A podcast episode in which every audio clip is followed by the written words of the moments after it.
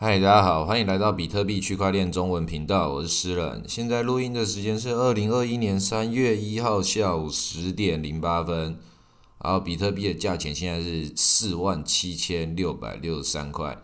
以太币的价钱现在也是一千五百五十块。然后这个价钱，这个群组中确实还是大家一片的茫然啦，就是还在还喊哇那个。要要往上涨的，然后要往下跌了，就是不管你买的是往上的还是往下跌的，好多人好像都就是这个情绪已经进入到熊市的这个节奏的开始的感觉了，因为一直这种很小幅度的这个涨跟跌，如果说你你马上这种情绪就会变动的时候，其实你想象一件事情，对整个大市场来说。你只是其中一个很小的一部分而已，所以在这个很小的一部分之中，跟你一样的人一定不少，一定是也是占了很多。那如果说你是在交易所的立场，或是一个大户经营的立场的话，其实很容易就可以看坐在比较高一点的位置，然后就看到哇，这一整片密密麻麻的一颗一颗的小韭菜，有一些开始在在惧怕了。那个从上往下看就会非常明显的，只要。只要这个量体够大，而且这个动作明显成这个样子，明显到自己会到处去喊，这个所有得到资讯就是市场的开始这种恐慌，然后跟一些小小的兴奋，就是你不管怎么样，很简单情绪就被扰动了。那这个时候，那个以主力来说，他当然会做什么事情？当然要吸筹码。那这个吸筹码的话，就各种方式可以吸，这太简单了，对他们来说啦。那我是认为，就是在这种状况之下，其实不管你是要跟主力打这些心理战也好，或者什么也好，这种东西我觉得都都是很多人都会去想象一个敌人，或是或是认为说自己就是做了什么事情，为什么都盯着我手中的这个一万块不到的这个钱，我买了就要跌，然后我卖了就要涨，为什么？这个这个就是因为你跟大多数的人一样嘛，那。如果说你是主力的话，我很知道，就是像玩打电动一样，有时候你玩手游，有时候去吃那个那个游戏里面的小气泡或小球，你当然找一个可以碰到最大面积的方式去去攻击，或是或是最大的方式去得到这些分数。所以主力有些主力他的能力，如果是可以控制那个几个小时的。几个小时的十分钟，十分钟线好了，那那可能成本成本对他来讲是他可以控制得了。当然，这一段时间尽量的吸筹码，尽量砸到让你会怕哈。但是对那些主力来讲，他们也是很辛苦啊。你要想，他能够控制的就只有那一小段时间，而且不一定可以。他可能自以为要控制那一小段时间，开始要来割这些韭菜的时候，很有可能他他也是要被割的其中一个韭菜，韭菜之一。但我觉得现在还不会。现在那个对更大户的大户来说，现在看起来全部都还在，大家都还很平静啊，就是只有散户们比较紧张啊。这些散户在被洗出去之后，那个市场就会进入到下一个下一个阶段。其实为什么这些这些比特币过几年之后会越来越集中到那些大户手中？现在只有很少一部分在散户手中的，所以。各位玩家，好好的握好你手中的这个比特币，你你握的比特币的那个重要度比你想象中的还要高很多。你如果还没有把自己的思维切换到切换到比特币视角，而是切换到我比特币可以买到多少多少的美金的话，那你就会很容易的就比特币就被甩下车。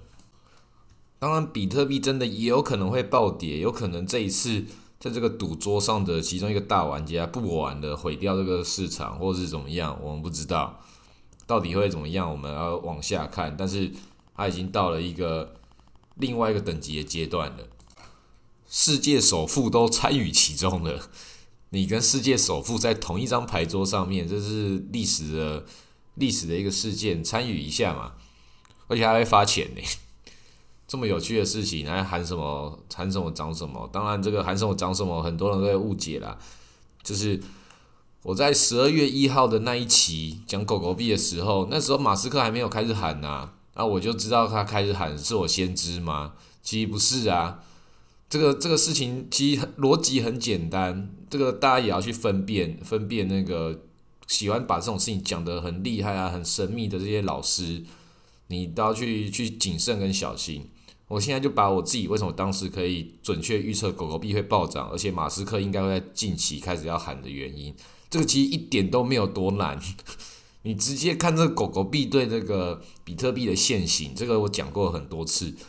它的现形当然就它已经到了一个相对低点了，然后，然后你真的是把那个狗狗币对比特币的现形一打开，就知道。我讲的东西不算是什么奇奇怪怪的一些哇，好厉害哦！你怎么发现？他就很一看就知道的规律，每一个规律，每一个一段时间就会暴涨一发，然后跌下来，然后暴涨一发，跌下来，就是每一次的大牛市、小牛市，它就是这样子运作的。那对我来说，我没有多厉害，我看了五次了，看了五次，我该知道了吧？那所以这个事情大家就可以理解了。那以马斯克来讲，他怎么可能会看不到？对我来说，我这种程度的玩家，我竟然都看到了。那对马斯克这种玩家来说，他怎么可能？怎么可能会哇？诗人好厉害哦！全球首富都没看到诶，你竟然一个诗人看到还预测到诶，怎么可能？这个事情大家大家想清楚一个逻辑嘛。所以你想清楚这个逻辑，也也就知道说，其实狗狗币不需要靠马斯克，他也会喊上去。但是喊，但是如果说他前面弄了几次，你其实看，你把每一次他讲到狗狗币的前几次全部看的时候，诶，都有涨，但那个涨不算是真的在在涨，都只是狗狗币跟着比特币在涨，其实就只是一个小牛市跟大牛市的前期这个节奏涨幅的疯狂性的差异而已。啊，他多几次之后给大家建立一个印象之后，就是大家也可以接受接受说，哦，对你喊了，大家本来是可能这一到三个月之间它该涨的，大家抓不住一个比较准确的时间点。但是好，以后就以马斯克来喊这个盘为为这个事情的那个引爆点的中心。所以多了几次之后，变成是他其实也是喊在一个合理的时间喊，他只是负责去点燃那个火药桶的人而已，他就该涨的。那现在这个继续，他已经上次已经被他喊到，已经变成跟以往的的态度全部都不一样了，变成诶那个剧本已经要重写咯，要等到下次熊市的时候，我们大家才可以知道下次熊市狗狗币跟比特币的关系，它的线型会怎么跑？要等到下次要重新清零了，这次已经已经是是到市场的下一个阶段了，会不会会有到那个下次我们？狗狗币就不知道，但是比特币的这个市场迟早会进入到熊市的，这个不用担心，先做好准备。那现在这个要进入到熊市的这个前期的这个状况，我是觉得很多都还很难预测，大家也不要过于恐慌。其实接下来就是我这一段时间可能开始讲的各种叫大家比较恐慌的事情，开始会越讲越多，然后开始会讲说你该怎么去去布局，该如何整理好你自己的仓位配置。这个事情就是现在每一个人，其实你从牛市开始，你就要做好这个准备，跟熊市要开始之前也要做准备。其实做准备这件事情一直以来都是一个最再合理不过的事情的。很多人把那个投资理财或者是那个加入比特币市场，都当做想要一夕暴富的一个地方，这个不叫做理财。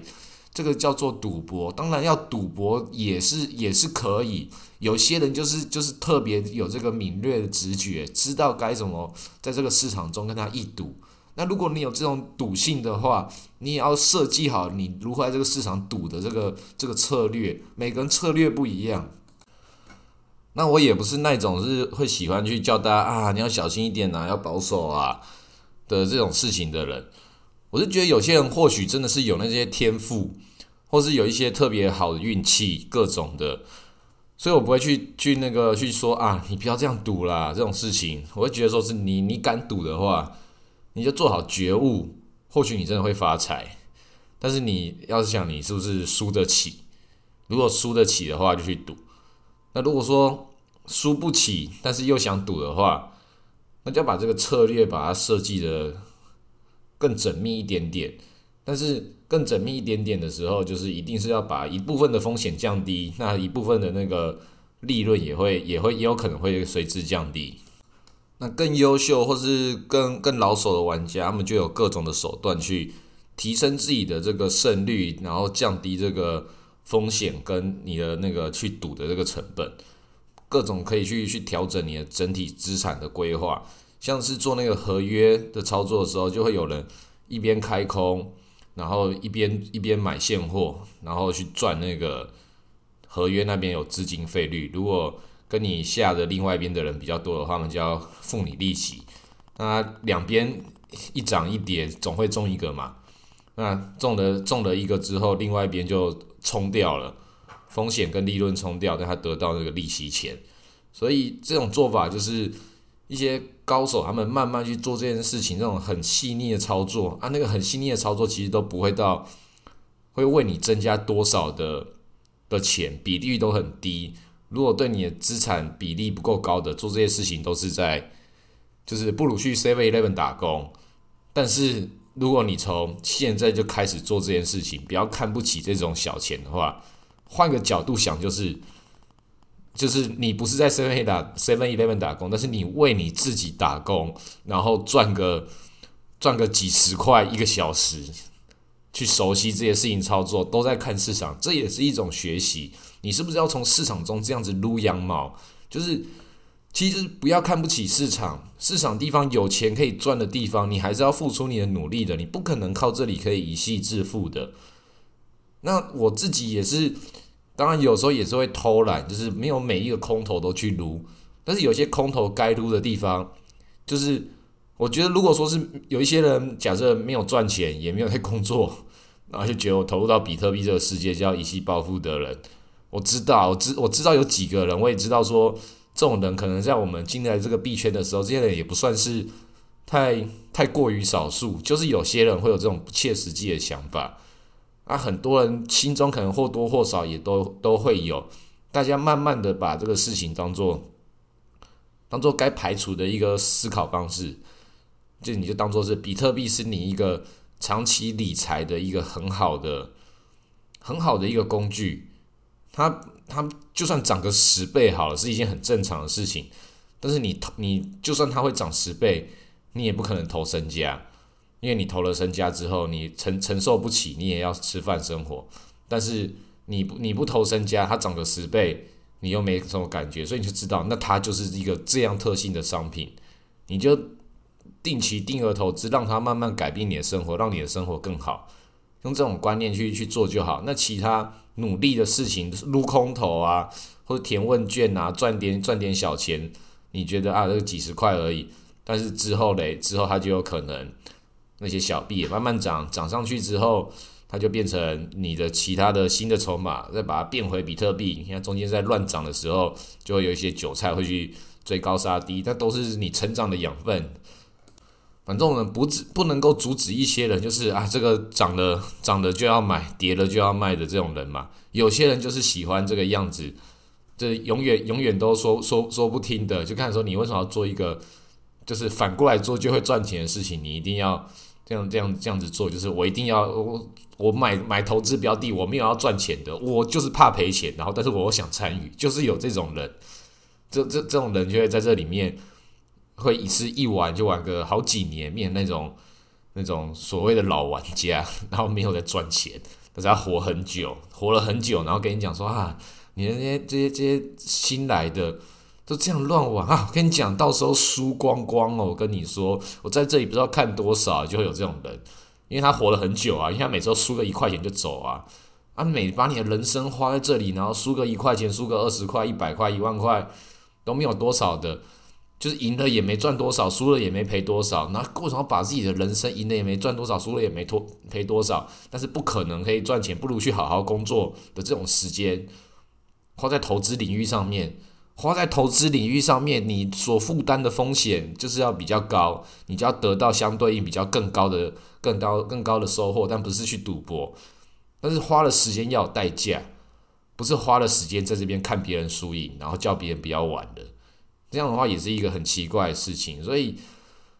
不可能每一天都要下，也不可能一一整年都都有该投资的时间。但是长期投资事情都是。